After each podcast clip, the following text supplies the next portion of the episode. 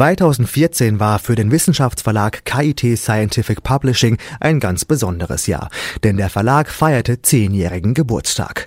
Das Rektorat der damaligen Universität Karlsruhe hat den Verlag 2004 ins Leben gerufen. Seitdem publiziert er Fachliteratur aus allen Disziplinen, in denen am KIT gelehrt und geforscht wird, ob Germanistik, Geschichte, Physik oder Maschinenbau.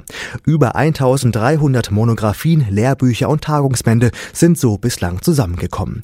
Der Verlag publiziert aber nicht nur klassisch in Druckform.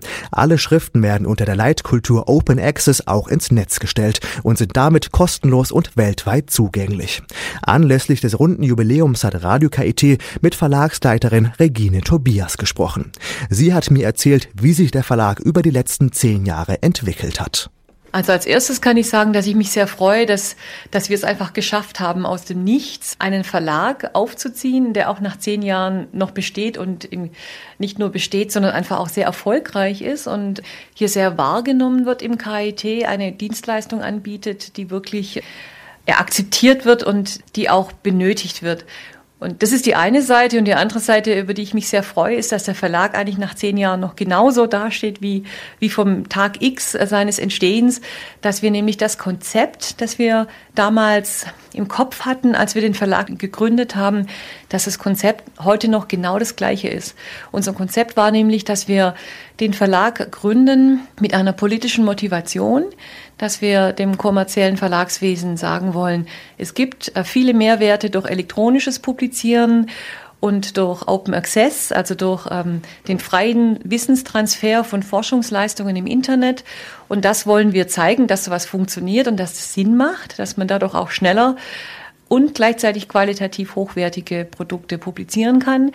Das ist der Kerngedanke unserer Gründung. Und natürlich wollen wir auch schöne Bücher machen. Und da haben uns die Fortschritte in der Digitaldrucktechnologie in den letzten zehn Jahren auf jeden Fall sehr viel geholfen. Wir haben mit Kleinauflagen von Anfang an begonnen, aber am Anfang mussten wir noch ein Lager halten zum Beispiel. Und inzwischen gehen die Kleinauflagen bis in die Kleinstauflagen, dass man zu guten Preisen Bücher produzieren kann, die wir im weltweiten Buchhandel vertreiben, so dass wir eigentlich heute, heute im Verlag das gleiche Konzept haben wie am Anfang. Wir publizieren alles immer elektronisch und möglichst schnell und gleichzeitig machen wir ein schönes gedrucktes Buch und im Vertrieb haben wir uns natürlich verbessert. Inzwischen haben wir keine Lagerhaltung mehr. Das übernehmen die Barsortimente inzwischen schon selbst. Also da kann man natürlich mit den Profis auf dem Buchmarkt sehr gut zusammenarbeiten und davon profitiert so ein mittelgroßer Verlag, wie wir inzwischen sind, natürlich sehr. Sie haben ja gerade das große Stichwort Open Access bereits fallen gelassen. Dahinter verbirgt sich ja das große angestrebte Ziel, insbesondere auch die wissenschaftliche Fachliteratur im Netz frei und offen zugänglich zu machen.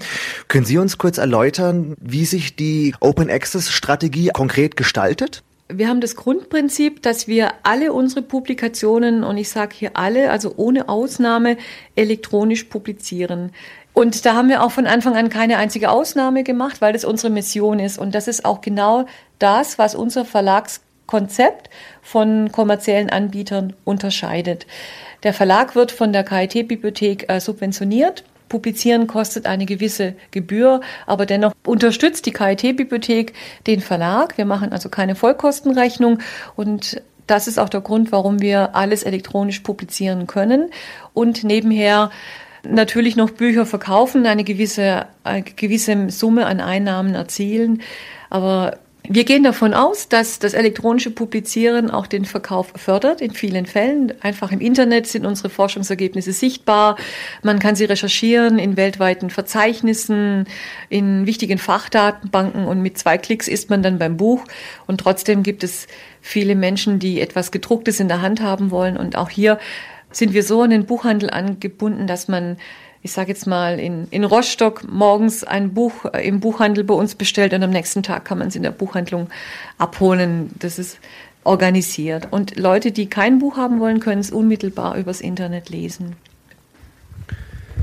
Nun lebt ja Ihr Verlag auch insbesondere von den Wissenschaftlern und Wissenschaftlerinnen des KIT. Das heißt, Sie müssen ja auch gegenüber diesen Leuten eine gewisse Überzeugungsarbeit leisten oder zumindest ein möglichst ansehnliches, attraktives Angebot anbieten. Gestatten Sie mir daher die Frage, welchen Vorteil oder welche Vorteile haben KIT-Wissenschaftler, wenn sie den in Anführungszeichen hauseigenen Verlag in Anspruch nehmen? Die Vorteile liegen auf der Hand. Wir sind auf dem Campus. Wir bieten eine sehr gute Beratung, einen Service. Auf dem Weg zur Mensa kann man bei uns kurz vorbeischauen und über das Coverbild zum Beispiel sprechen. Der Verlag übernimmt auch viele Tätigkeiten, die bisher in den Instituten dezentral organisiert wurden. Abwicklung von Druckprozessen sind zwar heute weitgehend standardisiert, sind aber in keiner Weise trivial und werden es auch nicht bleiben. Vor allem, wenn man so viele technischen Formeln und Schaubilder und Grafiken hat, wie hier am KIT publiziert wird. Hier wird es immer eine Mittlerfunktion geben müssen zwischen Druckereien, zwischen diesen hochspezialisierten Druckmaschinen und den wissenschaftlichen ja, Satzprogrammen. Und diese Aufgabe übernimmt der Verlag. Und natürlich ist es sehr praktisch, wenn man hier vor Ort schon viele Probleme klären kann, bevor man das an externe Druckdienstleister gibt, weil das hat natürlich, diese Schleifen kosten natürlich Geld. Und diese Arbeit wurde früher vielfach in Instituten übernommen oder der Doktorand musste sich selbst damit rumschlagen.